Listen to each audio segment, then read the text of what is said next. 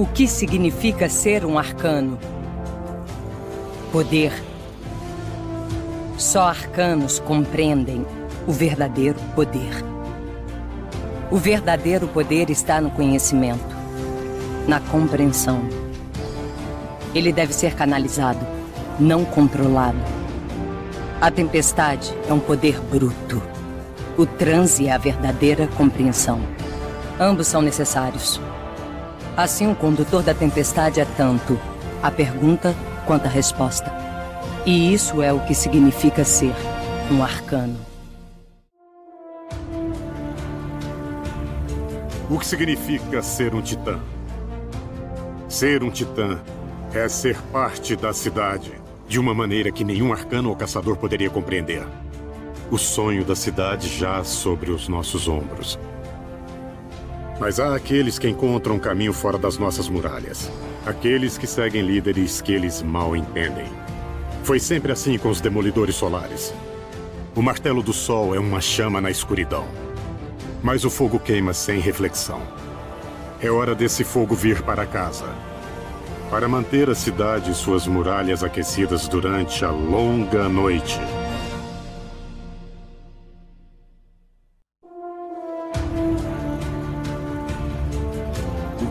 Significa ser um caçador. Eu digo que a questão é saber o seu lugar. O dos caçadores é o desconhecido. Lá fora, se quiser viver, é bom ter uma mira ágil ou uma lâmina afiada. Muitos de nós são solitários, mas esse não é o único caminho. Alguns sabem a diferença que um esquadrão faz. Alguns de nós tocam o vácuo, fazem dele parte de si. Então recebem um nome: Predador Noturno. Caçam nas sombras, prendem os inimigos e nunca são vistos quando estão chegando.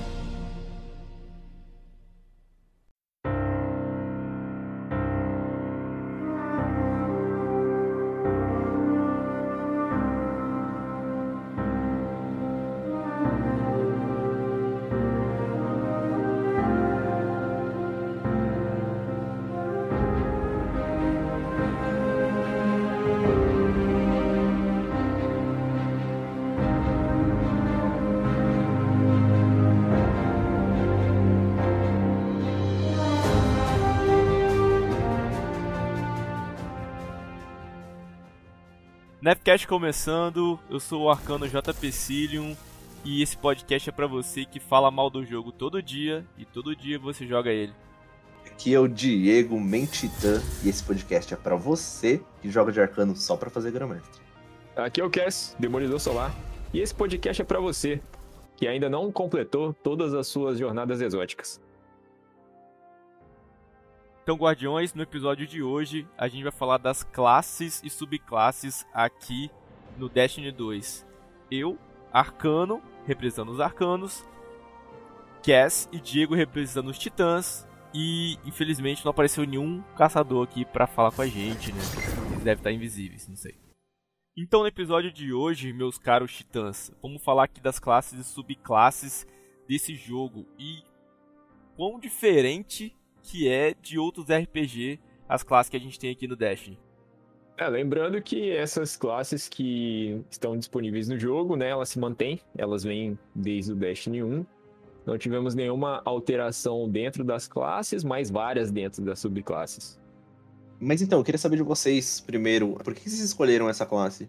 Por que, que o JP é arcano? Por que, que você joga Titã? Que vocês têm referências de outras obras? Vocês já vieram com essa ideia montada? Vocês todo jogo, vocês sempre, tipo, não, eu sempre vou ser um personagem assim, sabe? Sempre vou ser mago. Entendeu? Uhum. Então, inevitavelmente, você vai ser um arcano. Ah, eu sempre sou um uhum. ladino, sabe? Bandido, não sei o quê. Então, o cara, obviamente, ele vai olhar o caçador e falar isso. Não, ou eu sempre sou guerreiro. É, então, uhum. o cara olhou o Titã também e falou, pô, Titã é minha classe. Como que vocês chegaram nisso? Olha, eu acho que assim, a gente que vem Acho que todo mundo que chega no Destiny chegou de algum lugar, veio de algum lugar, né? Então a gente sempre traz as premissas com a gente dos, dos RPGs que nós já jogamos. Ah, logo de cara, quando tu vai escolher, né, fazer seu primeiro personagem, é, fica muito nítido é, por questão da, da própria aparência, né? assim, a gente sabe que o, que o arcano ali, ele já tem um, um poderzinho na mão, o, o caçador já tá ali rodando uma faquinha, dando justamente essa, essa intenção, né, dele ser mais ladino, dele jogar mais na encolha. E o Titã com, com armaduras tal. Sendo um RPG, eu, eu sempre gostei muito de, de jogar de paladino. Eu acho que o, o, você conseguir dar dano e se manter e tal, é, sempre foi uma das minhas classes favoritas, assim. Porque eu consegui me manter muito tempo no jogo e não precisava craftar muita coisa, sabe? Não precisava ficar apelando pra poção ou indo lá, ter que buscar não sei o que. Eu sempre consegui me manter. Aí o Titã, na à primeira vista, tipo, né, pô, eu gostei mais das armaduras tal. Foi isso que fez eu escolher o Titã, na verdade, de primeiro.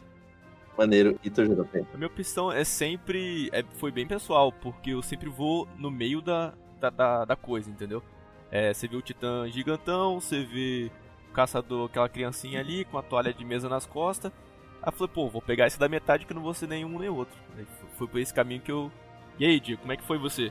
A raça e a sua classe? Todo RPG que eu sempre joguei, ou jogo em que você tinha que necessariamente construir um personagem, né? Não necessariamente um RPG, mas quando tinha sempre essa aparência mais robusta, ou essa habilidade mais de tanque mesmo, eu sempre optei por isso foi no Dragon Age Inquisition, quando eu joguei, que eu vi que, tipo, pô, cara, a classe que eu mais gosto é sempre esse guerreiro. É, mas, tipo, esse guerreiro mais espada, escudo, mais meio termo, não muito o cara que vai, tipo, sabe, arma duas mãos, e não uhum. o cara que uhum. fica só defendendo. Eu sempre curti muito meio termo, então a partir dali, cara, tudo que tinha para optar por um guerreiro, meio termo, eu sempre, sempre escolhia. Só que no Destiny tu chega e só tem três classes, né? Você tem, é. como eu falei, uma mais ladino, assim, um mais guerreiro e um mais mago. Pô, então, Ladino e Mago nunca me apeteceram em nenhum tipo de jogo, nenhum tipo uhum. de obra. Então eu fui direto pro guerreiro, cara. O mais aparente do guerreiro era isso. E o Titã ainda consegue suprir, né, aquilo que eu que eu gostava, que em alguns momentos ele é mais defesa, em alguns momentos ele é mais ataque, então eu consigo ter esses dois num só personagem. E é legal que você comentou da raça aí também, cara. É, isso é uma coisa que no Destiny, na verdade, não faz a menor importância, né? Tu pode ser exo, pode ser humano, é, e é, é simplesmente só sua aparência, né? Isso não, não te dá um caminho de, de história diferente, nem nada que seria muito legal se, se fosse possível de explorar, né? Mas que não é o caso. Mas ainda assim é uma introdução já na lore, né? Você acha que primeiro que o cara é um robô, simplesmente. Você acha que o cara é um humano e você acha que o cara é um alien, né? Pô, esse azul aqui é um alien, Sim. com certeza é um alien. No jogo você começa com um personagem, mas você pode fazer mais outros dois, certo? Pode ter três personagens. Exatamente. É, se, como eu comentei ali, você entrou com, com um titã, né? E por causa daquilo que você sempre gostou, né? Pô, sempre jogou de guerreiro e tudo mais. Viu que aquilo te agradou de certa forma, né? A gameplay foi interessante e tudo mais. Mas, puta, tu caiu numa partida de Crisol e viu um arcano tacando uma bomba nova e ficou fascinado, sabe? Ou morreu com um caçador invisível, não viu de onde estava, ou até mesmo num assalto, né? Pô, viu o poço do arcano, achou uma coisa legal, tu tem a opção de fazer os outros personagens. E assim, tu pode tentar levar os três personagens, né, no decorrer de todas as temporadas, e atrás de todos os equipamentos, para ir conhecendo, né, cada habilidade de cada um. Eu acho legal aqui, para mesmo para quem tá ouvindo e às vezes não tem os três personagens, explicar como é que funciona cada um deles, por mais que você acaba vendo, né, pelo cenário, pelas partidas, é, mas cada um tem um atributo diferente, né? Tem uma definição diferente. A própria, a própria é. gameplay, né? É, é, bem diferente, bem dinâmica de cada um. Você consegue perceber os personagens, às vezes, pela própria movimentação ou pelos sons, né? Que são bem característicos. Som de pulo mesmo, eu consigo escutar um pulo de um, de um caçador isso, do outro lado do isso. mapa. E tu, já assim, e tu já sabe que é um caçador, entendeu? Então, essas diferenças, elas não são só é, visuais, digamos assim. Elas são de todas as formas. E essa diferença que as três classes têm, né? Não só nos seus atributos dentro do jogo, na sua jogabilidade, etc. Também motiva as outras pessoas a, a serem o que a gente chama de main, né? O seu personagem principal. Às vezes o cara cria um titã, mas ele se identifica mais com o caçador pelo tipo de gameplay e se torna um main daquilo. Isso reflete nos dados que a gente tem aqui sobre o jogo. Principalmente sobre os caçadores, que é a, a maior população do Destiny, que curiosamente a gente não tem ninguém presente aqui no podcast. Porque ou provavelmente estão invisíveis, como já comentou. Deve ter mais caçadores aqui do que titãs, né? A gente só não tá vendo. Sim. É, a gente tem quase 40% de todos os jogadores do Destiny são caçadores. Sempre quando tem até um evento em que as classes estão disputando alguma coisa, os caçadores têm ali um, uma dificuldade a mais para conseguir completar alguns objetivos e tal, porque a Band sabe disso, né? E ficaria injusto se eles tivessem a mesma porcentagem de conclusão de objetivos. Então, como, é, recapitulando aqui, os Hunters eles têm cerca de 40% do, de todos os jogadores, né? Os Titãs ali 31%, dividindo a mesma porcentagem com os Arcanos. Né? Então a gente tem aí é, uma diversidade bem interessante dentro do Destiny, mas com a maioria dos jogadores sendo caçadores. Sim, é muito lençol amarrado no pescoço. Um amigo meu recente, ele é New Light, ele começou com como arcano e de tanto levar sua e reclamar de, de caçador, ele falou, cara, vou fazer um caçador pra mim. E foi lá, fez um caçador, tá super bem com a classe. Ele falou, cara, essa aqui é minha classe. Porque ele entra mais para fazer uhum. PVP, para jogar Crisol. E é a classe que ele mais se identificou para jogar melhor Crisol. Então ele foi e tá correndo atrás dos, dos exóticos agora e da, das combinações de classe. E é que a gente vai falar de classe eu não sei vocês, cara, mas eu, eu tenho um, um, um apego. É, é, porque, assim, depois que você passa muito tempo jogando com uma subclasse, é, você passa meio que a ter orgulho, sabe? Por, por, por jogar com, com aquela determinada classe e tal. Acho que é só você. Então você meio que, tipo assim, ah, porra, tudo bem, é, caçadores invisíveis estão enchendo o saco tal. Você fica assim, pô, será que eu crio um, um, um caçador tal? Mas você, lá no fundo, você ainda pensa, não, deixa eu ficar com o meu titã, que eu vou dar uma surra nesses caras e pode vir apelos da próxima season, que eu vou estar tá melhor ainda. Pois é, já queimando a pauta da frente aqui um pouquinho, quando eles colocaram um caçador de Stasi, mano, que tava super desbalanceado, né, com aquele Shatter Dive uhum, e tudo mais. Sim. Cara, ali eu fui de caçador no Crisol a temporada inteira, porque tu tava muito, muito para trás, cara. Shuriken voando, né, cara? É, no caçador era hit kill em tudo, enfim, né, nessas situações, assim, eu eu deixo o ego um pouco de lado e falo, não, já que tu vou tentar nivelar o jogo, sabe? Porque senão tava. Sim, isso são dois tipos de, de gameplay, né? O Cass falar, ah, não, eu não, não, vou, não vou trocar, né? Vou ficar nessa aqui. E vou pra classe que tá tendo o melhor resultado. E o que, igual a Solar hoje, ela traz quase todo mundo jogando contra a Solar uhum. contra você. Você cai no, no, no Crisol é isso que você encontra. Como foi a do, do, do Vácuo na. Sim, da Stasi antes dela também. Antes da Stasi sofrer todas as alterações que teve, tipo, era. Assim, 70, 80% dos jogadores que entravam, entravam de Stasi. Justamente por ser uma subclasse nova, né? Quando lançou, ainda estava desbalanceada. E mas eu acho que isso é natural. Eu acho que a próxima até, né, que a gente já tem notícias aí que a a, a 3.0 vai ser, vai ser do mesmo jeito. Tipo, a galera, 70% de jogadores vai entrar logo de arco, entendeu? Mas isso durante a season ela vai se ajeitando.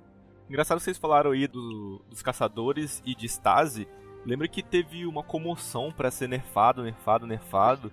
Aí a Band até lançou um ranking com qual super tinha maior porcentagem de vitória no, no PVP. Uhum. E a galera ficou de bobeira quando não era a, a caça de caçador. Era o. do Arcano, com desvio de Ícaro, vocês lembram disso? O desvio de Ícaro foi nerfado. Mas eu acredito muito também por conta da. Toda vez que a gente vai falar, tipo, de quantidades exatas, a gente tem que lembrar que justamente os caçadores são uma população maior. Então, tipo, eles sendo uma maior população e a gente sabendo que os Nova Luz, digamos que aí 40% vão ser caçadores, eles vão jogar o PVP sem saber utilizar a subclasse especificamente. Então, tipo, isso é meio que uma faca de dois gumes. Tem mais, mas em compensação tem mais gente inexperiente. Então, talvez o, o uso dessa subclasse é, foi prejudicado, sabe? Essa porcentagem, por conta do, do número de jogadores que tinha. Faz todo sentido, é, eu não tinha pensado por esse ponto de vista ainda mesmo, né? É, tipo, muito mais caçadores, mas ao mesmo tempo muito mais jogadores inexperientes, né? Sim. Então, realmente, o cara que. Cara, o cara que vai de arcano pro PVP, ele tem que estar preparado para ser muito bom. Porque um arcano mediano para ruim, assim, é. O cara pula para baixo, pô, vem cair na sua frente tu mata muito fácil. Então, se o cara tá ali uhum. de arcano, ele tem que ser muito bom. É, aproveitando que a gente tá falando dos arcanos especificamente, é, eles representam aí a classe dos magos, né? Como a gente já disse. A, a gente teve em outros RPGs, na verdade, todos, quase todos, quase todos os RPGs aí de, de fantasia, a gente tem uma classe, uma ou mais classes de magos, né? É, os clérigos magos, né? Sim, clérigos. magos, druidas, necromantes, summoners, etc. É, eu acho que a inspiração vem muito, obviamente, né, dos magos, da mesma forma, né, que os titãs vêm carregando toda, né, aquela, o karma de todos os guerreiros também, da mesma forma que os magos. Uhum. E os, os caçadores. Lutador também, É, e os caçadores dos ladinos, né? Dessas classes mais stealth, assim, assassinos, assassinos exatamente, bandidos e por aí vai. É, eu acho que foi uma forma né, da produtora tentar encaixar todo esse leque de, de classes que existem em, em, outros jogos como inspiração para essas três que a gente tem aqui hoje. O que popularizou bastante dentro do jogo que é, são essas é, squads de três jogadores, né? O que até então não era uhum. comum. Não sei se para vocês era, pelo menos dentro da minha bolha de jogos, assim, vindo jogando uhum. no Battlefield por aí, era normalmente quatro ou cinco jogadores, sabe? E isso veio descer, isso veio diminuindo, né, até os caras encontrarem esse equilíbrio aqui de três. Eu acho que casou bem, cara. Acho que casa bem só a, a, essas três subclasses, até porque é, essas três classes, na verdade, até porque a gente ainda vai destrinchar para subclasses e tal, né? Mas é, como principais, sabe? Por exemplo, sim, sim. a gente tem um, um, um, um jogo, o, o Afen, por exemplo, que eram quatro, se eu não me engano. Só que um, duas delas ali, elas meio que, que se perdem, sabe? Porque você fica tipo, ah, mas esse aqui também não faz isso, tal.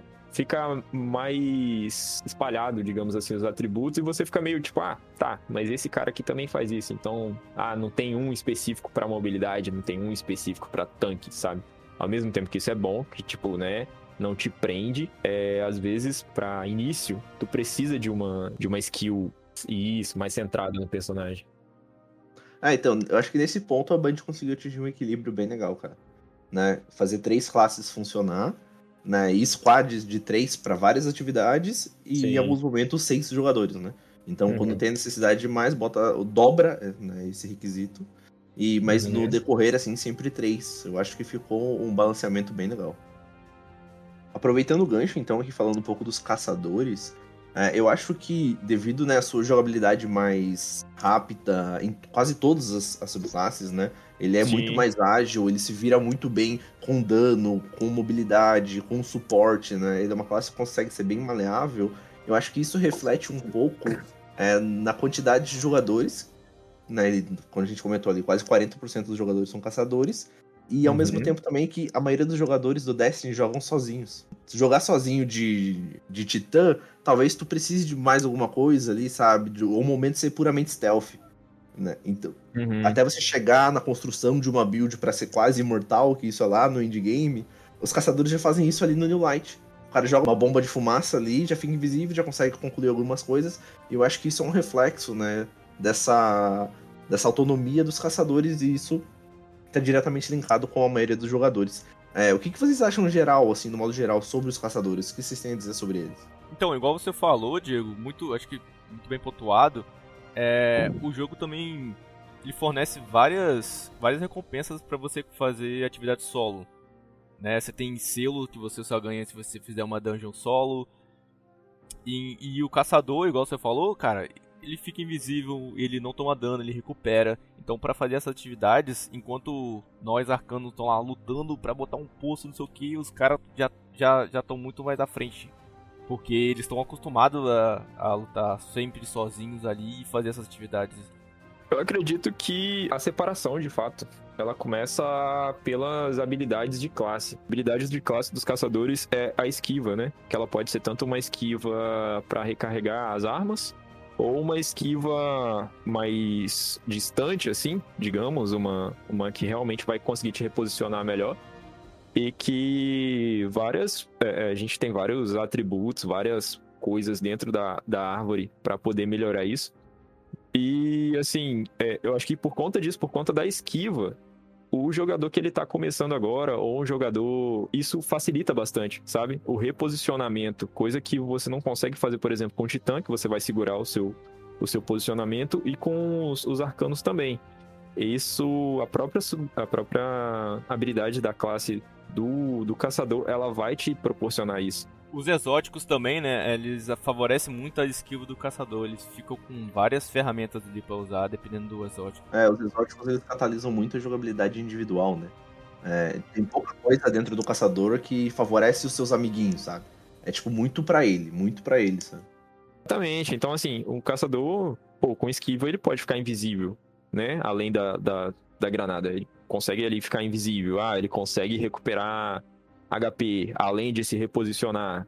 Ah, ele consegue, é, através de um exótico, em vez de ele dar um, um, uma esquiva, ele dá um dash, de ficar literalmente, tipo, invisível e teleportar para outro lugar, sabe? Então, isso, jogando solo, isso facilita muito. Sim, cara, eu acho que tu trouxe a palavra-chave ali, que é habilidade de classe mesmo, né? Se tu pensa, uhum. né, o porquê que os caçadores conseguem jogar sozinhos, porque a habilidade de classe deles favorece apenas eles. Pensa no do arcano. A fissura do arcano consegue curar um time inteiro. A barreira Sim. do titã consegue proteger um squad inteiro. Exato. Entendeu? A esquiva do caçador é, é ele Deus, sabe? Ele não consegue favorecer os outros colegas com isso. Então isso inevitavelmente reflete numa jogabilidade mais autônoma mesmo. Eu não, di eu não diria nem ele Deus. Diria ele e casca vermicular, sabe? Sim. E chegando aqui agora na. Descendo na, na habilidade dele, na subclasse, chegamos na Solar. E que você tem a dizer da classe Pô, cara, solar dos aí caçadores? tá aí uma subclasse que me chama muita atenção dos caçadores. Ah, eu não sou bem caçador, todo mundo sabe que eu sou demolidor solar, mas é uma subclasse que eu gosto muito de jogar de vez em quando, sabe? eu acho a, a, construção da subclasse muito divertida de jogar. Você gosta de ser o Shimalfu, É, né? cara, exatamente. Você consegue ali. É, não vou nem entrar na super de cara. Mas assim, pô, tu tem faca para arremessar, sabe? Tu consegue botar umas granadas de mina, que agora tá disponível para todo mundo, mas antes era exclusiva. Uma das exclusividades dessa, dessa subclasse. Tem algumas poucas outras que tinham também. É, essa granada de mina, ela tem uma sinergia apenas com uma exótica do caçador. Né? Tem uma manopla do caçador que melhora Sim. muito as granadas de mina. Sim, melhora. Então, ainda pra ele seria a melhor opção, né? Sim, exatamente. Aí essa subclasse solar, cara, pô, a, a, super dela é incrível, né? Pô, tu puxa uma arma dourada, que a animação já é muito bonita. Se tu nunca viu um caçador saltando na sua frente, puxando uma arma solar, eu recomendo, mesmo que for para te matar. Ainda assim vai ser uma kill bonita. É... Com certeza eles viram, com certeza. Com certeza. Fusão, da mais dessa temporada. Já tá um monte de arma dourada. Exato. Os caras já conhecem até quando o cara ativa, do outro sim. lado do mapa. Entendeu? Esses briefings de, de, de som são muito importantes. Porque tu já sabe quando o caçador tá puxando a arma dourada, tu já sabe quando ele tá com a, com a super das faquinhas, que é uma super também dentro da, da, da, árvore solar, só que ela é a mais recente, né? Digamos assim. Porque antes uhum. você só tinha as duas de pistoleiro, antes, mas agora você também tem a, a opção de, de, de jogar as facas. Mas isso daí veio junto com a Renegade. Exatamente. Antes de você puxar aí pra, pra chuva de lâminas, cara, você tem que. A gente tem que dar uma pontuada nesse, uhum. nessa super, nessa subclasse, que é assistente de mira ah, que ela verdade. tem. Verdade.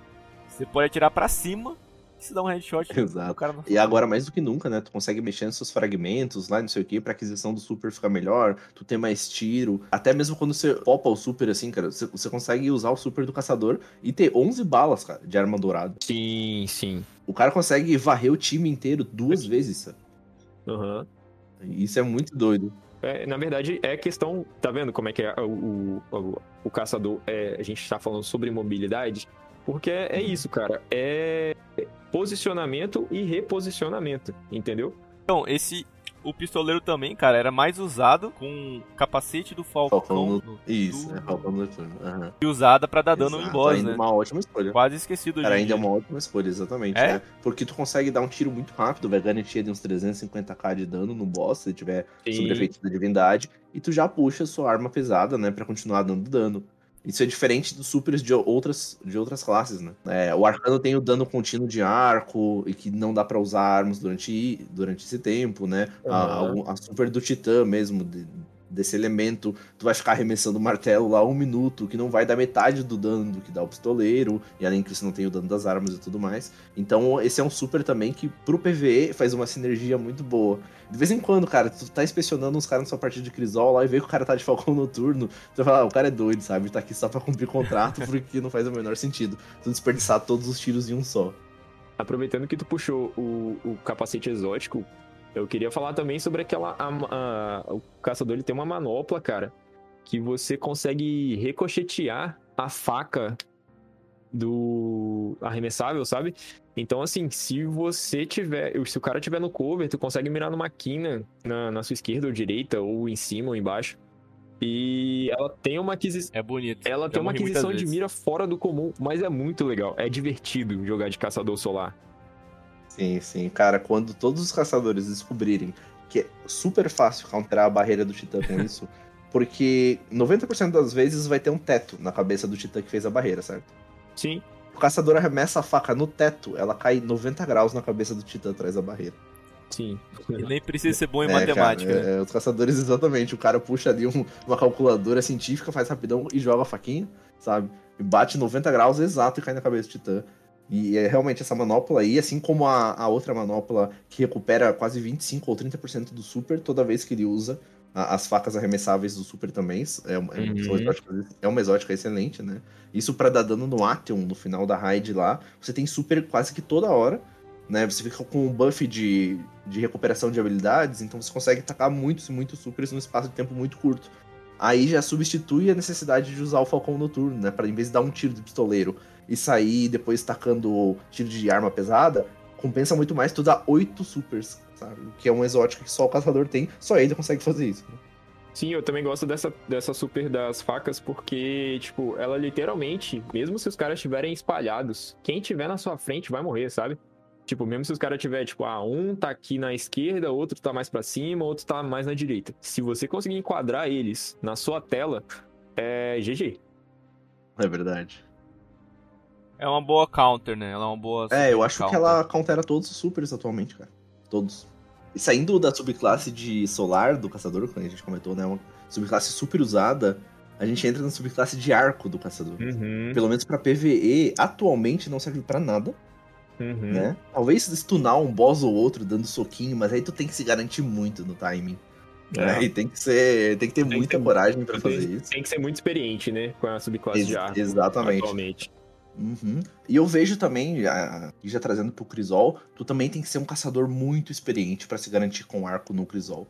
Ele tem uma esquiva que te dá um escudo durante, né, Uhum. enquanto você tá fazendo o movimento, que isso é muito bom, mas hoje o Solar tá substituindo por causa do, do item de classe, né, e do capacete que regenera vida, então tá valendo muito mais a pena usar Solar. Mas de modo geral, eu acho que não tem nada atualmente que some, né?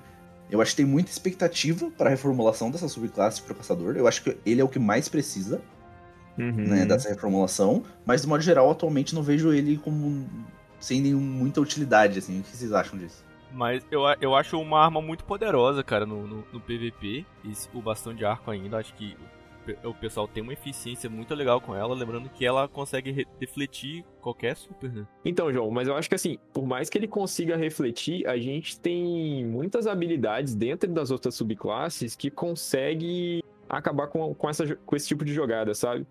Porque assim, ele só reflete tiros diretos. Então, por exemplo, tu pode mirar numa parede do lado do cara e explodir um, um lança-granada, sabe? Tu pode jogar uma, uma granada de mina do outro lado e só esperar ele passar. No meu caso, que eu jogo de Demolidor Solar, eu nem atiro, no, nem, nem jogo meu martelo no caçador. Eu simplesmente jogo no chão, vai subir uma mancha solar e ele vai tentar passar e vai morrer. Então, assim, é... ela funciona, mas é aquela coisa. Ela funciona contra quem não sabe jogar. Eu vejo é, é uma quantidade muito pequena de caçadores que jogam com isso. E eu acho que essa quantidade ainda se divide entre ali uns 60% quem tá testando essa subclasse e uns 40% que jogam muito bem com ela. Sabe? Esse cara aí, tu não vai dar conta, não importa o super que você tiver. O cara vai entrar na tua bolha, vai te dar um cacete. Se estiver voando com o arcano, o cara vai pular e vai bater com o bastão em você. Entendeu? Cara, tem muita Exato. O agilidade cara- e ela. o cara né? vai dando esquiva e tá ba- basicamente imune durante a esquiva, sabe? Essa galera aí eu tenho medo no Crisol, mas não é a maioria. Chegando agora aqui no vácuo dos caçadores, com certeza todo mundo que jogou a temporada passada vai lembrar que só tinha caçador invisível no PVP. Pois é. Só ca- Aham. caçador, caçador invisível, é, fuzil de fusão e escopeta. É, foi a temporada em que eles introduziram a reformulação do vácuo, né? Em que adicionaram um super diferente pro caçador. Então, com a reformulação, né, a gente tem agora aquele tiro das flechas que saem três, depois mais três flechas. Isso Uhum. uma, pro PVE foi uma aquisição fantástica. O caçador tá- tava tirando muito dano. E se tu bota Sim. aquela botinha lá que dá mais super, tu consegue atirar nove projéteis, né? Três mais três mais três. Então ficou com um dano muito interessante. Isso, eu acho que isso traz um pouco pro Crisol também, né? É, ele, ele tá seguindo bem mais, está dando um dano bem mais interessante, o que até então era só uma armadilha, né? Que tirava super, coisa e tal. Uhum. É, eu acho que pro Super foi uma baita de uma reformulação, e obviamente, como vocês falaram dos fragmentos, que altera invisibilidade. Dá pra botar 15 segundos de invisibilidade no caçador, sabe? Então ele consegue cruzar o mapa inteiro sem ser notado no radar e chega com um fuzil de fusão nas suas costas. Tá, e você só vai perceber quando você escutar o fuzil de fusão carregando. Exatamente. Ingrediente principal no meu ouvido aqui, ó. Tô, tô até com eco. pois é. Eu, é. Sobre as três flechas, cara, eu achei. As seis, né? Flechas, mais as três por vez. Eu achei interessante porque geralmente a gente já esperava a conseguir cauterar, tipo, a primeira flecha, sabe? Tipo assim, você sabia que o cara ia ultar, você ainda tinha esperança de conseguir, sei lá, pegar um cover, uma parada assim. Então, eu entendo que a que eles ficavam muito desfavorecidos, digamos assim, no PVP. Aí, com, a, com essa com essa adição agora, tipo, o cara ulta uma vez, beleza errou o tiro ou algo assim aconteceu, colocaram um, um, algum tipo de, de barreira tal, é, ele ainda consegue avançar um pouco e ultar de novo. Então, assim, é mais mobilidade e uma segunda chance também, né? Pra às vezes você conseguir uma, uma kill necessária pro time.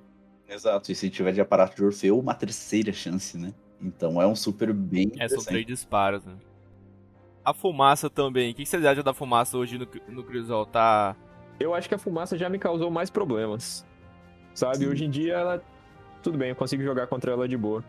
Uhum. Mas logo que mudou, cara, era muito complicado, porque a fumaça ela, ela vinha justamente no, no slot que não era o de granada, sabe? Então, tipo, o cara fazia fumaça e granada em você.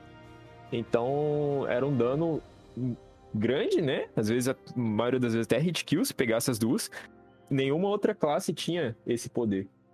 Sim, sim. É, a granada de parede de vácuo somado com a, o arremesso da fumacinha ali, famoso Wombo Combo, é insta, ainda é, né? E o cara, se ele combar com uma Omni Oculus aí, que tu tem duas cargas de granada de fumaça, além de uma uhum. invisibilidade, além de você deixar seus colegas invisíveis, e isso dá resistência para eles e para você. Pra você, você também. Você pode fazer esse wombo combo aí e acabar com um guardião, até mesmo de super, cara, instantaneamente. Antigamente isso dava mais trabalho, eu diria. É, eu acho que era até mais usado, cara. Agora tu tem muito mais coisa, né, para usar. Uhum. E isso acabou deixando ficando um pouquinho de lado. E essa subclasse também, ela é indispensável no, quando você faz um PVE sozinho, né, Diego? Não, totalmente, cara. Se você quer solar alguma coisa, ou pelo menos antigamente, né, antes da reformulação do solar, é, de caçador, se você quiser fazer queria fazer um grão-mestre.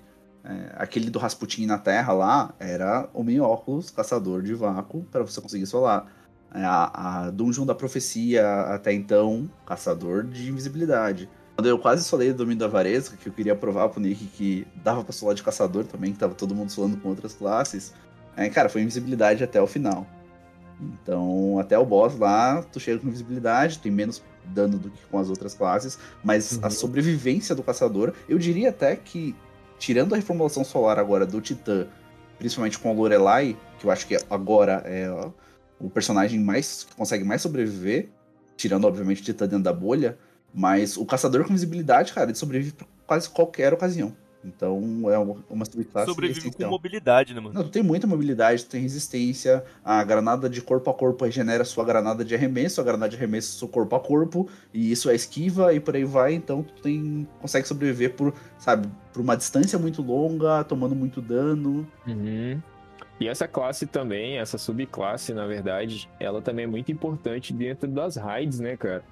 A gente tem um, boss final para matar ou um encontro específico e a gente tem que ter pelo menos um caçador é, para conseguir dar um debuff, né? Que às vezes é, é, muito complicado você conseguir passar de certos encontros se não, não tiver um caçador com, com esse debuff.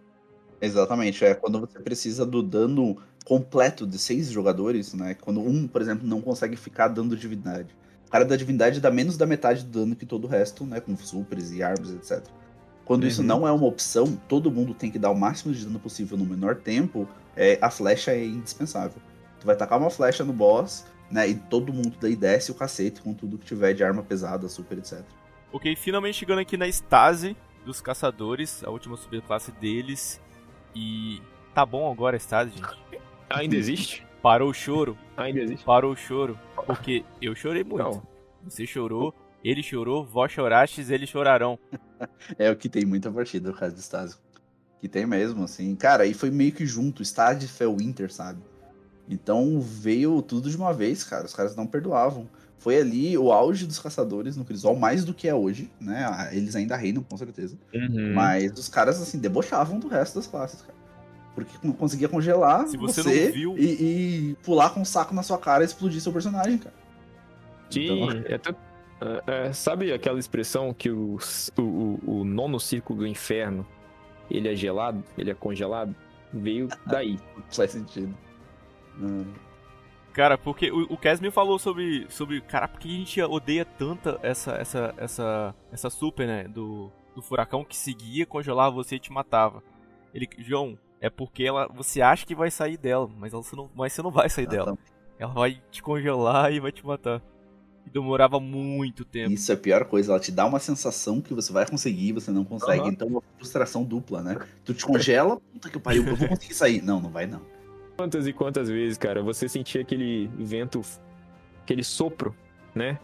Geladinho no seu cangote, aí você, pô, vou correr. Meu irmão, quando você olha para baixo, suas botas já tá congelada, você já não tá sentindo os dedos mais, sua tela tá travada.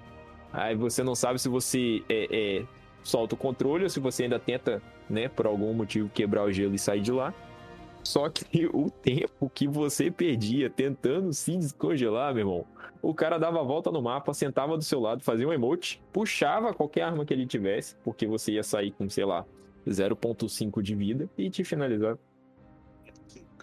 Então, mas eu acho que o mais devastador do que a super em si era o Shadow Dive Uhum. e a máscara de Bacchus, Puta. cara. Eu acho que isso fazia muito mais diferença, porque o Shadow Dive fazia é, multi-kill. Exatamente. É, a Shadow Dive conseguia upar um squad com uma granada e um, né, uma batida no chão, cara. Um personagem só fazer isso era algo muito absurdo. E se não era Uhum. assim, tu, tu conseguia, não, beleza, me livrei aqui de, de tomar com um saco na cara, o cara teleportava para suas costas e tava te de escopeta. Não, e ainda tinha, né, não satisfeitos, ainda tinha a porra de uma Shuriken, Duas. que ricochete... Isso, que ricocheteava nas coisas ainda. Então o cara, tipo, se ele soubesse que o, o, o furacão dele te acertou e tu congelou em qualquer lugar do mapa, meu irmão, você não, não tinha muito o que fazer. Tacava a, a Shuriken do outro lado do, do mapa, ricocheteava em três paredes diferentes, entendeu? Subia, descia, pegava a esquerda e ainda te matava. Vocês acham que essa foi o maior motivo do choro até agora da comunidade PVP do que teve? Ah, sim, desde que Destiny é Destiny, essa com certeza foi a divisora de águas, digamos É, é. assim. Eu acho que na verdade foi a que durou mais tempo, sabe? Esse que foi o problema. A gente teve o meta do fuzil automático que deletava, isso foi meio que Uhum. resolvido em duas semanas. É, fuzil a laser teve um tempo também que era muito absurdo, fuzil de fusão. Então isso meio que era corrigido com uma ou duas semanas, sabe? Dois patches Sim. ali, isso dava Só- equilibrado. Só pra lembrar, esse do, do fuzil de fusão, quem participou ganhou até um emblema, né? Você lembra? Exatamente. Eu tenho, eu Ah, tenho os dois ainda. Aham. É, então, mas esse, já, esses, da, esse da Stasi, ele durou muito tempo, cara. É, a gente até discutia que, tipo, porra, a Band tava ali de sacanagem porque ela queria vender a DLC, sabe? Então, Hum, é aquela é. coisa, ah, tu quer ganhar as partidas de Crisol, é, tu, tu quer usar o debuff de gelo da época é, no PVE, compra essa DLC, 260 reais. Entende? É, eu acho que foi muito disso, por isso que ela demorou muito pra nerfar e balancear isso. A Stasi Uhum. sofreu vários, vários, vários nerfs hoje pra estar mais equilibrado. né? Eu acho que hoje, então, a Stasi do Caçador, junto com as outras subclasses, elas estão relativamente bem equilibradas. Eu acho que, cara, a proposta da subclasse sempre foi esse controle de grupo, certo? Esses debuffs de mobilidade nos outros. Só que e, até então, até a Stasi ser lançada e todo mundo é, é, ver o que, que ela podia fazer, ver o poder de destruição dela, a gente nunca teve essa, essa diferença tão discrepante entre as subclasses. Chegamos agora nos Titãs. Que classe, hein? Que pra mim, no começo, era só o cara que saía correndo e dava porrada em todo mundo. Cara, finalmente a gente chegou então na melhor classe do jogo, obviamente. Eu acho que define muito bem, né? É, é a melhor classe porque, cara, ela, ela, ela é muito completa. Tu tem, uma, tem, tu tem a, def, a defesa perfeita usando a bolha. Você tem o ataque Uhum. perfeito usando a trovoada. Você tem Uhum. limpeza de grupo, cura de colegas e tudo mais usando solar. Então Uhum. eu- tem uma, uma subclasse ali que inevitavelmente, cara, se tu joga de titã, é, tu tá feliz. Se você não joga titã, você vai jogar um dia. Mas brincadeiras à parte, assim, é, comentando primariamente sobre a subclasse solar, né, que foi essa que foi recentemente reformulada, é, é uma subclasse que, assim como as outras, está trazendo bastante cura, né, cura com a granada, como todos têm, mas pro personagem também ali, principalmente agora combando com os exóticos, o Lorelai é o melhor exemplo deles, né? E tu, tu entra na vida vermelha, pra quem não sabe, usando Lorelai, tu entra na vida vermelha, automaticamente a sua barreira é consumida, é criada uma mancha solar em- embaixo de você, que ativa a sua regeneração de vida instantaneamente, e essa regeneração não pode ser interrompida. Ao menos que o cara te dê um insta-kill, é, e se te der um tiro ou outro ali que não te mate, sua vida vai regenerar até completo. E ficando uma mancha solar no seu pé, a mancha solar regenera, ela aumenta a sua regeneração de habilidades. Isso inclui a própria barreira que você acabou de gastar, seu corpo a corpo e sua granada. E se alguém passar nessa mancha solar, churrasquinho, né? Então o, o Titã Solar ele tá muito interessante agora. O super do martelão lá, quando tu bate no chão, tá seguindo todo mundo, cara. Hoje o- ele tentou seguir um arcano no ar. E foi muito engraçado, porque o arcano não tinha de cair. Então tava tudo pegando fogo. Foi uma. fo- Foi uma experiência muito engraçada. Mas eu acho que, assim, de modo geral, o Titã Solar é, é atualmente é a classe que se destaca melhor em quase todas as atividades, sabe? Principalmente no Crisol, mas no PV e também, se você quiser fazer qualquer atividade, solar qualquer masmorra, é, é a melhor escolha. Eu que tô aprendendo a jogar de Titã, cara, tô usando essa subclasse e tá, tá muito fácil. Tá muito fácil. Você chega no, no meio de, de vários inimigos, você joga um martelo, fica ali em cima do, do cara que você matou e você, os inimigos vêm se aproximando e vão morrendo, vão criando outras chamas e sua vida não para de subir. E facilitou muito, muitas atividades solo que eu tô fazendo. Pois é, agora. tu comentou de arremessar o martelo, cara. O, o Titã tem uma sinergia com as suas exóticas ali de uma forma muito incrível. Com a carícia do deus vermicular, cara, ele mata uns 5 mob com corpo a corpo ali. O próximo martelo que ele arremessar não bate menos que 100 mil. Uhum. E, ou a ombrada, etc. Ou usando a Sintóceps. Se você tiver com mais de 3 inimigos ao seu redor, o seu dano corpo a corpo, é, ele aumenta em 40%, sabe? É muita coisa. Então tu tem aquele martelinho de arremesso. Se tiver três inimigos ao teu redor, você tiver com o buff de ter matado inimigos com o dano solar, mais um canhão trator, cada martelinho que você jogar é 80 mil. Só que o martelinho bate e volta instantaneamente pra você, ativando sua regeneração de vida. Você taca o martelinho de novo. No espaço de 3 segundos, tu consegue tacar quase 5 martelinhos. Então a multiplicação aí a gente tá falando de dano e sobrevivência num estado muito alto, né? E você, Kes, você que joga com essa subclasse desde o começo do jogo, até do, do jogo 1, e você quis que esse dia chegasse, esse dia chegou. E como é que tá pra você? Cara, agora eu vou falar. A subclasse solar, pra mim, sempre foi a, a que eu mais gostei de jogar. Eu jogo com ela desde a introdução dela, que foi na The Taken King, na Redes Possuídos lá do Destiny 1. Que antes disso a gente não tinha é, um tipo de, de subclasse em, em cada, em cada um dos personagens, né? Em cada, em cada classe, digamos assim. A dos titãs era essa solar que antes não tinha. Então, desde que ela foi introduzida, eu comecei a jogar com ela.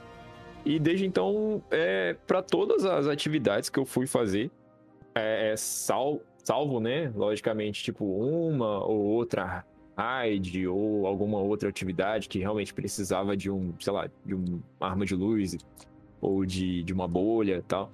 Mas eu sempre joguei. E eu já tinha é, meio que.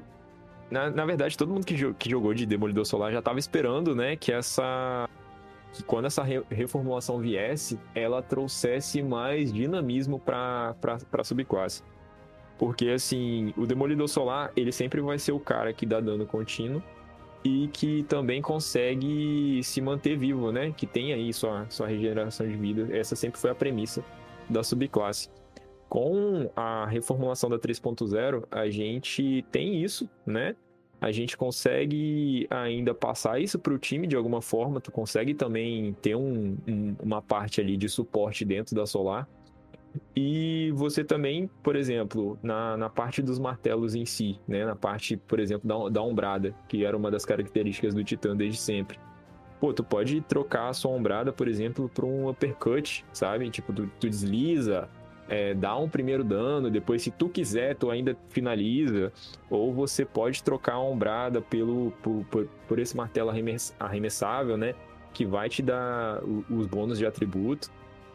Então, isso trouxe muita variedade para uma classe que estava. É, eu não diria apagada, mas ela tinha menos, me, menos modos de você conseguir ter um dinamismo de gameplay. Consegue apontar alguma exótica aí que tá além da Lorelai que, tá, que dá para usar aí com, com essa classe? Olha, nessa temporada eu tô usando muito Caminhantes do Fogo, cara. Ela comba muito bem com a, com a subclasse. Porque se, se tu fizer um kill é, com, com qualquer arma de dano solar, ela te dá um, um bônus de dano, sabe? Ah, além de ficar mais difícil te congelarem, e se acaso você for congelado, você ainda também consegue é, sair do congelamento sem, sem tomar dano e dar um dano em área, se, se o cara estiver próximo de ti. Então isso combinado, como a gente já falou antes, tipo com uma conjuradora, com uma tarrabar, é, ou com uma bem amado, isso te dá um, um, bônus de dano muito grande, entendeu? Sem precisar, por exemplo, ah, é um kill clips, tu, tu, tu, tem que recarregar. Então, dependendo da situação, você não vai conseguir recarregar se tiver dois inimigos atirando em você. E com, com a Caminhantes do Fogo, não. Você já consegue, tipo, tá atirando em um, automaticamente você já continua no mesmo carregador atirando no outro cara, que o bônus vai subir. Então, atualmente, a, o Titã Solar tá muito completinho, cara. PVP e PVE tá sensacional. E no arco fica um pouco defasado, né? Ele fica um pouco para trás. É, uhum. esperando a sua reformulação, mas ainda assim, para dano também em boss, em atividades PVE, a trovoada ali com a coraça estelar lá é, é maravilhosa. Sim, ela é, ela é muito boa, cara. Só que o problema dessa subclasse, eu acredito, nessa super específico, é porque depois de você dar a trovoada, você vai ficar muito exposto sabe? Ela te obriga a, a sair do seu posicionamento, te, te obriga a sair do seu cover. E se for um boss, por exemplo, se você não for finalizar ele, uma atividade solo, digamos, que você não vai finalizar ele na, na super, é muito arriscado. Sim, sim. É a coraça da estrela cadente, o nome dela, corrigindo aqui. É a vantagem dela é que além de catalisar muito o seu dano de, de, do próprio super, né? Quando você explode a trovoada, tu ganha um overshield. E nisso, às vezes, tem um tempinho para voltar correndo, seja para sua posição, né? Ou uhum. até mesmo até mesmo no crisol, cara, dependendo da ocasião, ela é bem interessante. Como a árvore de cima do arco tem aquele capacete, quando você ulta, você ganha um overshield também, né? Um capacete de pedra, assim, que eu esqueci o nome dele agora. A, essa subclasse da trovoada também te dá esse torso, te dá esse overshield e catalisa muito o seu dano, né? A gente tá falando ali de tipo uma super que bateria 100, 120 mil, pode chegar a bater 400 mil num boss. Então é uma exótica assim essencial e eu acho que esse super do meio atualmente é o que carrega a subclasse, sabe? É o que faz ela não ser esquecida. É, mas tem muita gente jogando jogando com Machadores de Dunas. É, Machadores de Dunas sim, ela, mas... ela independe da sua subclasse, né? Eu tava jogando de Machadores de Dunas agora há pouco. Uhum. Ela parece ser bem divertida de jogar além de colocar sua mobilidade no limite lá, né? Marchadora, quando dá um soco em alguém, cadeia, raia em todo mundo. Corpo a corpo. Eu fiz um. Isso, é isso, é isso que vem na minha mente quando, quando fala de, de titã de arco. Uma, uma curiosidade sobre a machadora, eu fiz um, um teste há um tempo atrás e, tipo, você de machadora de dunas, você, a sua mobilidade aumenta mais do que alguém que tem uma, uma sem de mobilidade, por exemplo. Exatamente. Sim, sim. Ela sobrepõe o, o limite que você consegue alcançar com seu personagem de mobilidade. Aí é, são poucas exóticas que fazem isso atualmente. A Passos Transversais do Arcano faz isso também. E Sim, a espada nova. A espada nova da Dungeon nova lá, quando você fica invisível também, se ela estiver catalisada, você também sobrepõe 100 de mobilidade. Acredito que dos caçadores seja pisantes. A gente via muito titã de arco e usando o combatente, né, no, no Crisol. Parece ser bem divertido também de jogar de combatente. Sim, sim. Mas eu acho que agora tá sobreposto um pouco pelas outras subclasses, sabe? Então, só que isso também te obriga a você sair do cover, sabe? Tu ter uma gameplay muito próxima do cara. Então, dependendo do, do, do time que você tá jogando ou da atividade que você tá fazendo, ela, se, ela fica realmente abaixo da, das outras subclasses que podem, tipo, ter quase a mesma efetividade de um lugar mais seguro. Exatamente. Bom, chegando no Titã de Vácuo, finalmente com a reformulação do vácuo eu pude ter um, a granada que eu quis usar sempre, cara. Que é de supressão. Eu achava muito da hora tirar super dos outros só com uma granada. É bem interessante, velho. É bem, é bem legal, na verdade. Você conseguir jogar com essa granada. E, e, você fica meio que dependente dela depois de um tempo também. Você não consegue mais é, é, trocar ela da sua, sua árvore. É, isso é muito curioso, porque às vezes, agora, atualmente, né, a gente tá acostumando mais a jogar com a Solar, eu jogo muito com a granada de cura. Então, tu uhum. tá trocando com o cara, vai correr e tal, joga a granada do pé, tu volta com a vida 100% uhum. e continua o fight, normalmente ganha por causa dessa granada. Só que às vezes quando tu muda para Solar, quando, ah, perdão, quando tu muda para Vácuo, que a situação pede, às vezes tu não percebe e eu acabo jogando muita granada de supressão no meu pé. Mais do que normal, sabe? Eu saio do fight, jogo uma granada de supressão e falo, puta merda, Cara, eu acho que. Você toma o dano, né? Por 10 segundos. É, e o, pi o pior da granada de supressão, eu diria, né? A, a super já é. Tipo, né? Já é uma parada muito surreal tu tirar a super de alguém com uma granada. Mas o que mata muita gente também é que a pessoa perde o segundo pulo, né? O segundo e o terceiro pulo com a granada de supressão. E às Nossa, vezes o cara. fica capado, é, completamente capado, cara. O cara tá na beiradinha. Nossa, várias vezes. Eu pulando de um. De um tipo, né? De uma quina, digamos assim, suprimido, achando que eu ia conseguir chegar do outro lado e eu, caralho, eu tô suprimido. Vira um tijolo. É verdade. Nossos destaques aí são as bolhas, ah, total, certo? cara. Aí agora a gente entra no meu xodó, né? Tudo que é Zé o Demolidor Solar, o Sentinela pra mim, cara, é o auge do Titã. Pô, eu, eu sempre tive um, uma, um gameplay muito mais recuado, é, uhum. tanto no PVE, mas principalmente no PVP.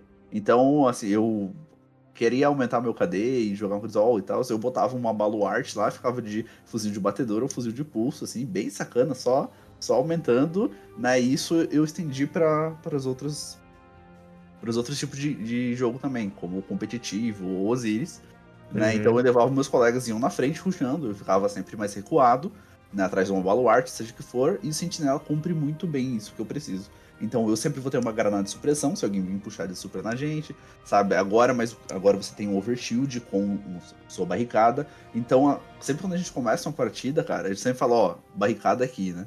Meus colegas vão correndo comigo de solar, eu bato a barricada no chão, eles saem com overshield e eu fico dando aquele suporte, até para que se algum deles morre em algum momento, eu corro lá no corpo, bolha. Faço a bolha e consigo reviver ele sem problema. E muito legal é que a bolha também te dá um buff de dano muito bom, né? Tu ganha ali, acho que 25% ou 20% de bônus de dano de arma só por ter passado dentro da bolha. Então isso, pô, se você passa dentro da bolha de um titã e vai trocar contra o cara, entendeu? Você tem já uma vantagem muito maior do que o cara que não tem buff nenhum. Mas por favor, gente, não morram de bolha e percam a partida. Não façam isso. Não seja é esse verdade, cara. É verdade. Não seja esse cara. É. E se alguém for tacar praguejante dentro da bolha, cara, sai. Não adianta, não vence. Tá? É, é uma experiência própria. E atualmente também a bolha não ganha do poço. Então, se o arcano fizer o poço, não adianta fazer uma bolha do lado lá. Tu não vai ganhar dele na trocação de soco. Infelizmente, a, a regeneração do poço é muito maior que o escudo da bolha, tá? Fica essa dica aí pros titãs. É porque antigamente, se você tivesse de bolha no final da partida, era garantido que você ia tancar tudo tipo de suco. Sim. Atualmente a bolha não Hoje tanca dia, quase não. nenhum, cara. Ela não tanca as facas de arremesso do caçador, não tanca a trovoada, não tanca o martelo que bate no, no chão do titã. E se o titã conseguir entrar dentro da bolha com o martelo de arremesso, ele também mata o titã da bolha. É, uhum. É, bastão de arco do caçador ele não ganha, poço ele não ganha. É, eu gosto então... muito de fazer isso. eu gosto muito de fazer isso, cara. É muito divertido você ver um titã colocando uma bolha numa bandeira de desempate, por exemplo. E ele, tipo assim, ele tá mega confiante que nada vai abalar ele, tá ligado? Eu simplesmente dou alguns passos para frente, né? Porque ele vai ficar plantado no centro da bolha, puto e vou caminhando. Eu, às vezes eu nem corro, sério. Eu vou andando na direção dele, tipo, vendo o cara ficar desesperado. Aí lá dentro eu faço o um inferno. uma dica pra counterar isso, galera, é ó, faz a bolha, fez a bolha, você ganhou uma granada de supressão. Tu viu o cara vindo, joga a granada de supressão e faz uma barricada entre você e a granada. O cara vai pegar, cair na granada e aí senta porrada nele. É, Diego. Eu acho que a gente precisa jogar umas brigas, hein? Exato. agora, passando agora pro arremesso de escudo, que para mim é a menos eficaz para ataque, mas por incrível que pareça, você acha um ou dois caras que sabem jogar com isso, mas é bem raro. A verdade nem é muito útil, porque se tu não estiver usando exóticas bem específicas, o seu escudo fica. tem uma ou no máximo duas cargas de arremesso, sabe? São e duas por mais que ele que... bem, tu não vai conseguir, sabe, fazer um estrago muito grande, principalmente numa partida de PVP, né? Talvez num, num assalto isso possa ser um pouco mais interessante, porque tocar inimigos com escudo, se você tiver com os fragmentos certos, você deixa eles voláteis. Tá? Isso uhum. é uma uhum. coisa que o Vácuo trouxe agora né, nessa nova reformulação. Então o escudo é uma ferramenta muito boa para deixar inimigos voláteis. Se vocês estão voláteis, você explode um, cara, eles começam igual pipoca, sabe? Ah, explodindo todos, isso pode ativar sua regeneração de vida, te dar overshield. Então no PVE isso pode ser uma estratégia bem legal. Sim, pro PVP eu indico somente em mapas muito close, sabe? Que aí sim tu consegue ir batendo em geral, tacando escudo e quicando em todo mundo e seu shield subindo, mas fora isso. Ok, agora senhores, chegamos na estágio do Titã. Foi tão nerfada que é mais raro você achar um Titã de estágio do que você conseguir um exótica com atributos bons. Muito verdade, cara. Acho que a, a, a estase do Titã, ela também chegou muito forte. Ela dava, dá ainda, né? Muita mobilidade pro Titã. Diria que até mais do que a de arco. Com certeza. Por quê? Não sei. né? Mas, sim, titãs de, de Era estase... o dobro de deslizamento com escopeta, cara. Era exato, exato. Titãs de estase e escopeta são muito ágeis, muito chatos a gente tem aí as granadas, né, que chegou para todo mundo de, de Stasi, que elas têm um controle de grupo absurdo, além de deixar os caras é, com lentidão, também você conseguia é, impedir praticamente a passagem de um squad todo em determinados lugares. É, atualmente ela tá bem menos usada do que as outras subclasses. Acho que no PVE quase não tem oportunidade nenhuma ou necessidade nenhuma de usar com o Titã. Eu acho que com uhum. o Caçador e com o Arcano ainda é muito melhor. Com o Titã, tu dá a cara a tapa enquanto tu tá com o Berrimute ativado lá, ainda é muito prejudicial, sabe? Você vai morrer com certeza. Ou Sim. na hora que vai bater no chão vai ter um buraco, tu vai passar reto, sabe? E o que eu acho que deixa essa classe muito deficiente, cara, é que o corpo a corpo dela é o único que gasta para se locomover. E eu acho que não precisava ser assim, mas não sei se numa questão de balanceamento talvez isso seja mais ideal, entende? Porque é, com o solar você dá um soco no ar, se desloca muito rápido. E ainda uhum. tem o corpo a corpo, com o arco Sim. também, com o vácuo também, mas com a estase não. Tu deu uma corridinha, pulou, deu um soco, se locomove muito mais, obviamente, mas pronto, acabou seu corpo a corpo. Sabe? E a taxa de congelamento também, comparada com as outras classes, é muito menor. O Arcano fez uma fissura, ele congela num raio ali de 6 metros tudo que tá ao redor, né? O caçador deu uma esquiva também, dá a deficiência de mobilidade para todo mundo que tá ao redor. O titã, ele depende muito da granada, o seu corpo a corpo não congela. Só se ele der aquele slide lá e subir os cristais de gelo, né, ele talvez consiga congelar alguém, mas nisso ele fica muito vulnerável. Então é uma subclasse que tá aí ainda, tipo, muito para trás, sabe, em todas as atividades. Só pra falar dessa, dessa estase ainda, eu vi, eu peguei um time no Osiris que eles usavam muito bem, cara Stasi com aquele exótico que você cria uma barreira de de Stasi em volta e conseguiam reviver o, o cara caído bem fácil. Pois é, né? Tu cria uma barreira de Stasi com essa exótica usando a sua barricada e também tu pode criar uma com a sua granada, né? Então, às vezes você tem aí um perímetro de defesa bem legal. E se o Titã estiver uhum. usando os fragmentos certos, cada cristal de Stasi que é quebrado, ele ganha um overshield e habilidade corpo a corpo. Então, assim, tu tem que ter muita sinergia com o seu time e com as exóticas para fazer valer a pena.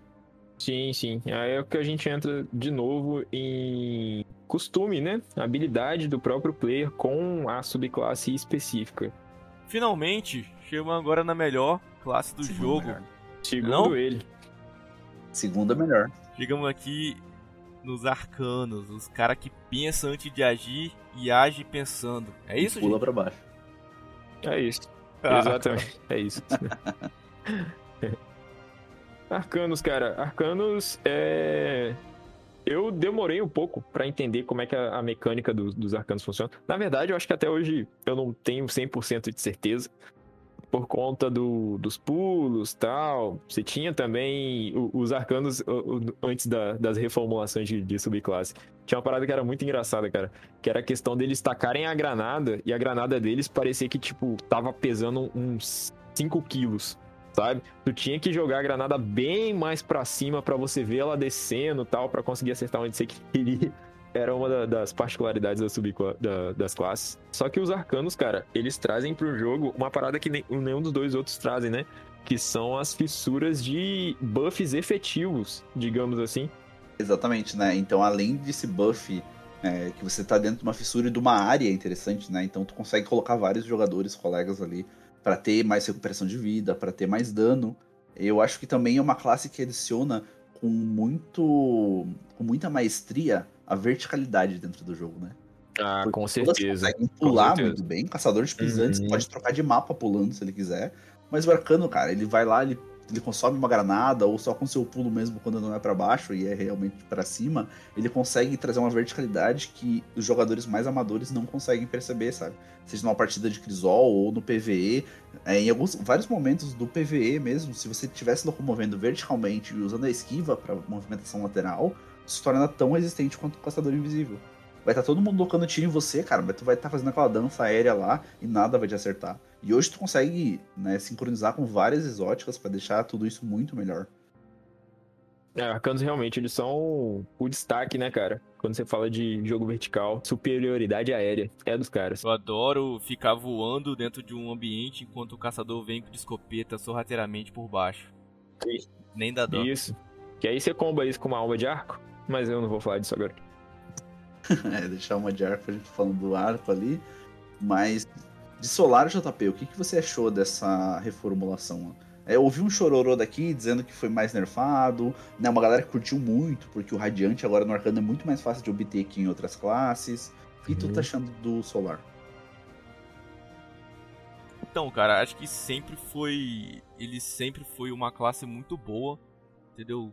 Certinha, completinha, você, você quando queria um poço, todo mundo pede um poço. Quem vai de poço no, no PV? Sempre é solicitado. Você coloca ali uma bota Luna facção, que antigamente era muito mais apelona, hoje em dia ela faz um faz bem, mas antigamente você não precisar recarregar era, era sinistro, era muito bom. E igual a gente falou no, no começo do episódio, que o esgrimista aéreo tinha quase 100% de, de, de vitórias no, de, no, no Crisol. Então, cara, quando, quando o Arcano pegou e aprendeu a usar essa esquiva, ele ficou tão ágil quanto os caçadores. Foi, foi bem, bem legal. Sim, e pior, né? Porque foi agilidade no ar, cara. O caçador, você ainda, tipo, né, tenta prever o movimento dele com base no mapa que você tá jogando.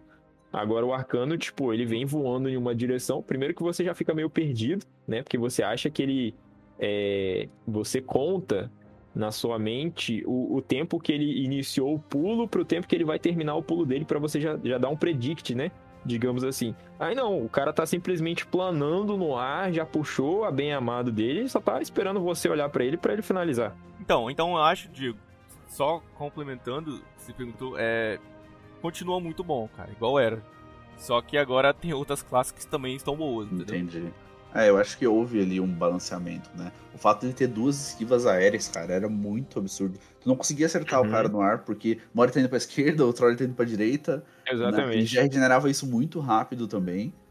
Ou ele só tava parado no ar. E você, igual o Cass falou, você acompanhava a queda e ele não caía, né? Ah, você sim, perdia já um sim, time sim. ali. Nossa, tu quer, quer ficar surpreso é, numa partida de, de PVP tu tem normalmente três lanes, né? Assim, normalmente esquerda, meio e direita, e uma delas sempre é aberta, né? Sempre vai ter uma parte do mapa que é muito aberta, assim.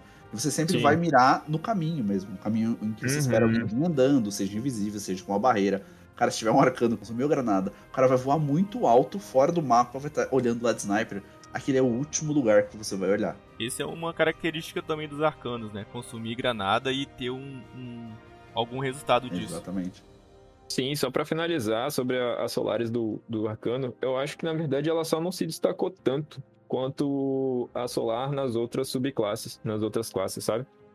Ela ficou ali mais mediana, teve algum, algumas melhorias, né? Justamente porque, tipo, agora tu consegue a esquiva junto com outros com outras peças dentro da sua árvore, que antes não dava para ter, mas ela não se destacou tanto. Pois é.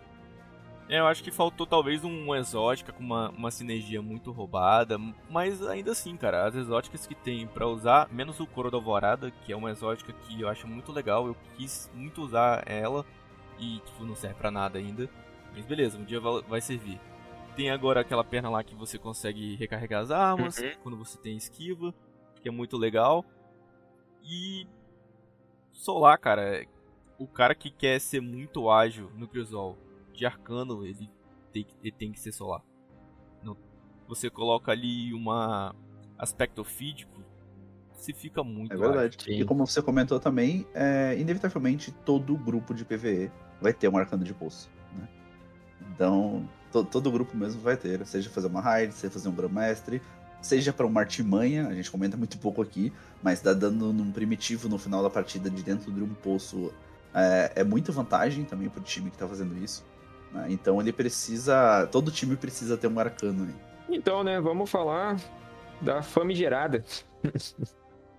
Alma de arco, cara. Dos arcanos, dentro dessa subclasse de arco. Dos magos. É. Então, é a cara, subclasse que eu mais jogo PVP. Vai, pode puxar aqui. O arco em si, dos arcanos, eu acho que ele é muito bom. É... Eu não jogo tanto, né, de, de de Arcano, como vocês sabem. Mas eu acho a gameplay dela muito fluida, sabe? Tu tem ali um, um, uma supers que tu consegue ter um controle de grupo legal, tu consegue fazer uma limpa, tu consegue é, dar dano num boss bem efetivo, né? Com aquela super de concentração. E a gente tem também a alma de arco, cara, que ela a, te ajuda muito no PVE, só que no PVP ela é muito boa sabe? Pelo menos a visão que eu tenho. Porque, tipo, ela consegue te dar o, target, ela, além de dar, dar o dano no inimigo, ela te dá a localização do inimigo, sabe? Então, às vezes, enquanto tu tá numa, no meio de uma animação, por exemplo, de recarga, no meio de uma animação de esquiva, sabe? Sei lá, algo assim, você tem esse segundo jogador jogando para você. Então, a, a, a, alma de arco que gera quando você faz o poço, quando você escolhe dano, que eu sempre prefiro no, no PVP. Uhum. Você pode escolher entre o, poço que você tem restauração de life ou que você tem o dano que você gera uma arma de, de arco ali. Ele, cara, ele é ineficiente. Ele é muito ruim. Hum. O bom mesmo é quando você consome sua granada com a luva artista de fuga. Que, aí sim você tem uma mini torreta do seu lado e é uma companheira perfeita, cara. Você pode pra ir para dois inimigos com uma escopeta e ela que se, se você der sorte, ou nem tanta sorte, mas você consegue levar mais fácil esses dois. Você dá conta dos dois. Pois é, você vai para um e ela vira para outro, né? E ela faz uma sinergia muito bom com armas, né? Diferente das, das classes anteriores, se você estiver usando o fuzil de pulso da estranha, que também gera uma mini alminha e que te ajuda a atirar, você consegue ter duas torretas atirando por você. E essas duas Sim. torretas falam é, um inimigo muito tranquilo enquanto tu tá preocupado com o outro. É, na verdade, a sua preocupação vai ser só se mover no mapa. Confesso que às vezes eu menosprezo e tento deixar só o alma de arco matar os caras. Sim. Porque, enfim. É, só que é, coisas de PVP. Só que sabe. além da alma de arco, né, eles fizeram uma reformulação meio recente no super de arco do, ar, do arcano. Que agora, quando você casta ele, você né, explode o chão lá com raios. Cara, isso aí tá muito forte, cara. Isso, até então, o arcano de arco não conseguia revidar a bolha do titã. Talvez com uhum. aquele Kamehameha usando aquelas botinhas, né? Mas, porra, tu ficar meia hora ali, tu já tinha tomado um tiro de sniper. Né? Mas com o, o, o, super do Pikachu, sim, que a gente brinca, né? Que ele vem dando choque e tal, dentro da bolha de titã, tu ia morrer no soco. Mas agora, se você pula em cima dessa bolha e caça o super, destrói a bolha, destrói todo mundo que tá perto. Se tiver pessoas de super, vai todo mundo pro saco. É, exatamente. Isso, isso também dá, dá uma tranquilidade pro Arcano conseguir counterar, né, cara? Essas supers de outros de outras classes que essas ela a super de mobilidade, né? Tipo que vem alguém é, lutado para cima de você, você consegue tipo pular, né, e fazer essa fazer o, counter da super sem problema. Temos o Kamehameha, também conhecido como alcance do caos, que pra mim só funciona se você estiver usando com a bota estabilizadores geométricos, que ele você aumenta um pouquinho a duração e ele é bem roubado, né? Se tiver um, um, um décimo, um milímetro ali atrás da parede, você vai morrer. Uhum. O, o, é bem roubado esse, esse target dele. Mas ele acaba bem rápido e é um pouco difícil de usar, então ele não é tão popular. Sim, eu me recordo de um tempo no, no competitivo em que Arcanos com essa tipo de super, ele tipo conseguiu estar tá na, na segunda rodada, digamos assim. E antes da quinta, ele já tava com super de novo, cara. Então o cara tava duas vezes durante um, uma partida, sabe? O que é. A gente sabe que agora é, tipo, quase impossível. Mas eles faziam isso. Pois é. E JP, é estabilizadores geomagnéticos, não geométricos. Aí, ó. Geométricos é minha cabeça. Isso aí. Saindo do arcano de arco, então, que é muito confuso até de falar arcano de arco toda vez, a gente entra no vácuo, né? Finalmente a divina bomba nova. É, o que, que vocês têm a dizer sobre esse super? Vocês gostaram da reformulação na season passada? Tá mais OP do que nunca? Para PVE ainda é, né, é uma das subclasses mais efetivas para fazer atividade solo. Né, uhum, Usando com a manopla do mínimo do contraverso, tu tem granada insta. Basicamente, sim. toda vez tu vai matar vários mobs e nerfar eles, eles vão ficar voláteis, explosão contínua, etc, etc. Então, para PVE é muito legal, mas para PVP, vocês acham que tá valendo a pena? Aquela mini alminha de vácuo que sai roubando vida, aquilo lá eu acho um absurdo, a área daquela porra. Mas o que, uhum. que vocês estão achando sobre o vácuo? Cara, o vácuo, eu lembro que ele tinha uma, uma granada que era hit kill, né? Que a gente sabe que por muito tempo a gente não teve uma granada, granada hit kill, mas a, o, a subclasse de arco de, de vácuo tinha, do arcano.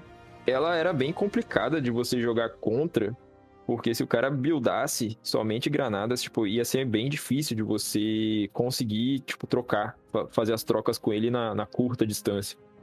Então, assim, com essa, com essa reformulação, é, teve também, né, mais, mais opções pro Arcano poder jogar, né, para ele conseguir trocar essas, essas granadas, não especificamente ficar com essa mini bomba nova que ele tinha. Só que eu acho que assim, cara, tirando a bomba nova, aquele super de teleporte, ele não, não me agrada muito, não. Eu não, não tenho boas, boas lembranças de amigos ou alguém do meu squad jogando bem com, com esse tipo de. Cara, eu, eu acho um, um, um super bem divertido de jogar no 6x6.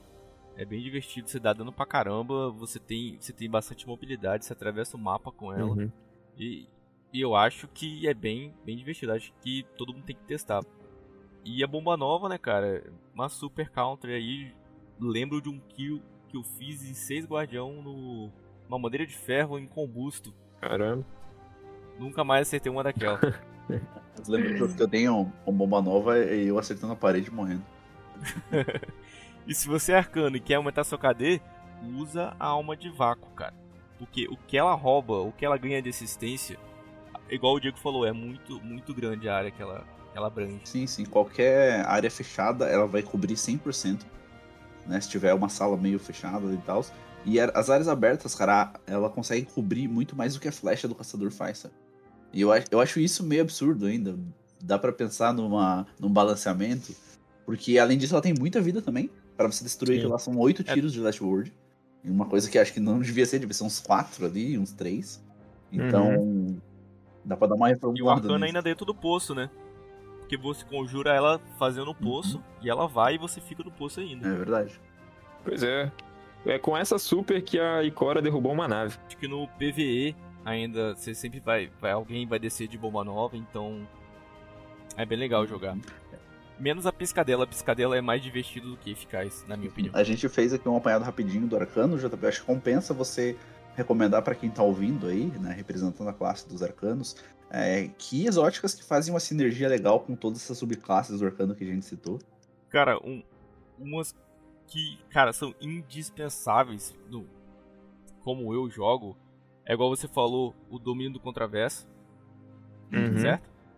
Empunhadura necrótica, você está fazendo atividade solo, você com, com você coloca com solar uma empunhadura necrótica, você dá, dá. Você queima ainda envenena os inimigos. É muito fácil de você acabar com uma horda de inimigos. Uhum. Você tem. Quando você vai no PVE, seu time, você bota um na facção, todo mundo no poço, todo mundo vai recarregar suas armas mais rápido, então você consegue ser mais efetivo na fase de dano no boss. Perfeito. que mais? que mais que a gente tem? Quando pede pra você limpar, ah, pô, cara, você vai, vai limpa essa área. Você vai de Pikachu, bota a coroa e você, você tem mais energia de super depois que você faz um abate, então Uhum. você, você consegue limpar áreas de muitos inimigos. Pra finalizar, a gente vai falar então sobre a subclasse de Stasi dos Arcanos. É. Foi a primeira vez que os arcanos se divertiram no Crisol. É, realmente, cara. For- foram tempos gelados. Mas eu, eu go- ainda gosto de jogar de Stasi no Crisol, acho bem divertido. Você congelar o cara e dar uma mãozada nele. Explodiu o cetro, né? Foi bem legal. Tipo, a, a, a ideia da subclasse também eu gostei. Tipo, puxar um, um cajado, sabe? E sair flutuando e jogando é, é, perseguidores, né? Pra, pra poder congelar os caras. É, é bem legal. E ela também te dá aquela sensação de tipo assim, pô, o cara me congelou, eu vou conseguir sair, eu vou conseguir. Não, você não vai. você não vai, porque no, no segundo clique do cara ele estoura. E tem uma exótica nova que saiu, acho que na season passada, né? Que te dá duas cargas de granada, cara. E essa granada tem uma aquisição de alvo maior. Aquela granada Aham. que vai seguindo. Puta, tem, tem- tem uns caras que dão muito trabalho com essa exótica. No PVE, ela tá muito, muito boa pra você castar a torreta de stase. Né? Então, dá pra você montar uma build de granada. Dá pra montar uma build de granada, cara. Se três arcanos estiverem com isso, vocês conseguem ter oito torretas ao mesmo tempo. Eu acho que é, é o que mais o melhor trouxe para pro, pros arcanos da- das cidades foi a torreta, cara. É difícil pegar? É difícil. Você, você fica andando naquela Europa pra pegar esse fragmento, não tá de brincadeira. é um sacrifício, mas vale a pena, que a torreta, até no PVP, é, é muito divertido de Com jogar. certeza. A particularidade da torreta é que às vezes, é... caros amiguinhos, vocês que estão jogando contra um arcano de, de stase, a torreta ela pode ativar alguns perks da sua arma, tá? Então, por exemplo, um as espadas ele buffa em cima da torreta. Então, se um cara tentar te encurralar com isso, né? Tente destruir a torreta dele primeiro. Primeiro pra você não ficar congelado, e segundo, você tentar aí ativar um, um buff de dano. Então é isso, Guardiões. A gente tentou aqui passar um pouquinho dessa, nossas experiências e de cada, cada subclasse desse jogo. Você pode jogar do que você quiser, cara. Você pode. Entra lá na partida, tenta jogar com algum, alguma coisa específica, vai se divertir, porque regra você vai ver que jogando esse jogo não tem. Pode jogar de qualquer coisa e o importante é isso. É o que eu falei, cara. Eu acho o, o mais interessante é justamente você pegar pra jogar e você aprender a jogar com a subclasse que você quer.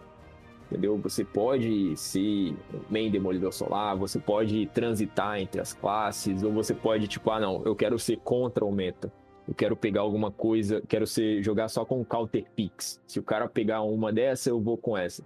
Tem muita variedade e aprenda, aprenda a jogar com todas. Exatamente. A minha recomendação é, principalmente agora no quesito de PVP mesmo, é, você só vai saber como lidar com um caçador, como lidar com um arcano, como lidar com um titã, se você jogar com essa classe. tá? Então É não adianta estar reclamando que o caçador fica pulando pra cacete, correndo de um lado pro outro e tal, é, e você não consegue acompanhar. Entenda como é, que, como é que ele faz isso, sabe? Cria um caçador, pega uma pisantes no Shure, você vai entender como é que ele faz isso, sabe? Ou, puta, o Titã não tá morrendo dentro do, do fogo lá, usando o Lorelai. Faz a mesma coisa, sabe? Uhum. É, é- é uma forma bem interessante de você aprender e às vezes se identificar com uma outra classe. Né? Sim. Puta, gostou, gostou muito dessa outra classe, vale a pena, sabe? E, e a gama de sinergia com exóticas, ela é quase que infinita. Então você vai aprender que, tipo, jogando de Titã Solar com Lorelai é muito bom, com a, a bota ali que o Kaz usa, é, Caminhantes do Fogo é muito boa também. Entendeu? O Arcano aí, como o, o JP comentou, usando o Pikachu lá com a coroa do Frozen, é, ele fica, tipo, quase que imbatível durante o Super, consegue limpar um, um squad inteiro ou uma área de PVE completamente, sabe? compensa dar uma chance para outras classes. Eu acho que tipo, a chance de você não gostar é muito baixa. Fica essa recomendação, Uhum. hein? Então é isso. Pra fechar, então, vamos com nossos nerfs semanais. JP Cilium, Arcano. O que que tu me diz aí? O que que tu ne- tu nerfa essa semana? Cara, semana eu vou estar nerfando aqui o grito do Zavala, que eu acho que foi demais. Desnecessário, né? A gente tava jogando PVP, não deu tempo de ver a história dessa semana. Então, né, cara? Ah, falando em PVP, foi, galera, foi triste, eu não participei do episódio passado, porque eu realmente tava lá na, na labuta do Osiris e eu perdi da minha sexta vitória. Então, não vamos falar sobre isso. Diego, o que, que você nerfa essa semana? Cara, essa semana, com toda certeza, esqueci o que eu ia falar. essa semana eu vou fazer como o JP fez no episódio passado. Eu vou chorar um nerf. Nerfaram a última palavra. Sem necessidade Uhum. nenhuma, cara. Ela só era extremamente Uhum. desbalanceada, era roubada. Tu, tu mirava na perna e dava dano na cabeça. Pô, mas era tão legal, cara. Eu tinha acabado de bater mil e poucas kills com ela. Falei, nossa, agora eu vou longe de, de última palavra. E agora os caras me falaram, pô, agora eu tenho que mirar na cabeça pra dano crítico. Vê se pode uma coisa dessa. Não é? verdade. Daqui a pouco vai ter até que mirar com essa arma. Aí, não, não, não pode, cara. Ai. E aproveitando então o meu choro semanal aqui, o que, que você nerfa que é essa semana? Pô, cara, eu vou vir com o nerf, que eu acredito que muita gente tem ele guardado no coração ainda, que é pra aquisição de mira do arbalete. Galera, ainda tá quebradinho, hein? Vamos dar uma revisada. Uma vez eu vi uma postagem que o cara colocou no, no grupo de Dash lá. Arbalete do joelho pra cima é cabeça. Então, pessoal, finalizando o episódio, não esquece de seguir a gente no Instagram. Também dá umas estrelinhas lá no Spotify, isso ajuda bastante. E lembrando que agora no final do episódio a gente tem mais um conto de lore. Vamos ver quem acerta dessa vez. E novamente, cara, o cara que acertou a lore do episódio 3 foi o Gabriel Mendes. Ele comentou lá no Instagram e acertou que a lore era da manopla exótica dos arcanos, Braçadeira do Sol.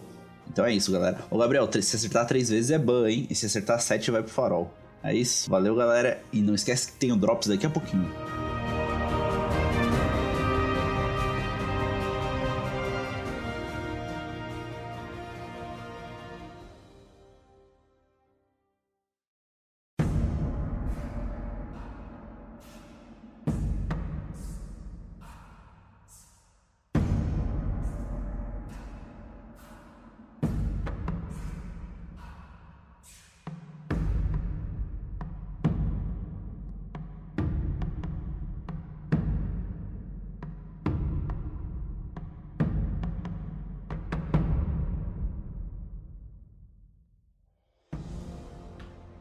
A maioria da nossa tecnologia avançada foi empregada contra nós por outras espécies. É hora de retribuir, Senhor Saladino. Ignovum, escolhido dos cabais, passou o dia inteiro recebendo honrarias. Após o anúncio da Imperatriz Kaito, todos os legionários no tanque terrestre vieram saudá-lo, invejosos pela sua promoção. Foi a nomeação de uma vida. Nas entranhas de Alphas Electus, Ignovum supervisionava a preparação da arena. Havia o hasteamento dos estandartes de Kaito, a alção da munição dele e a entoação da Lituânia dos Seletos por uma mitologista imperial. Ele experimentou uma armadura nova, que refletia a luz, e foi informado sobre os protocolos do rito e sobre as expectativas de sua vitória. Mas agora, sozinho naquela arena, sua mente se enchia de dúvidas.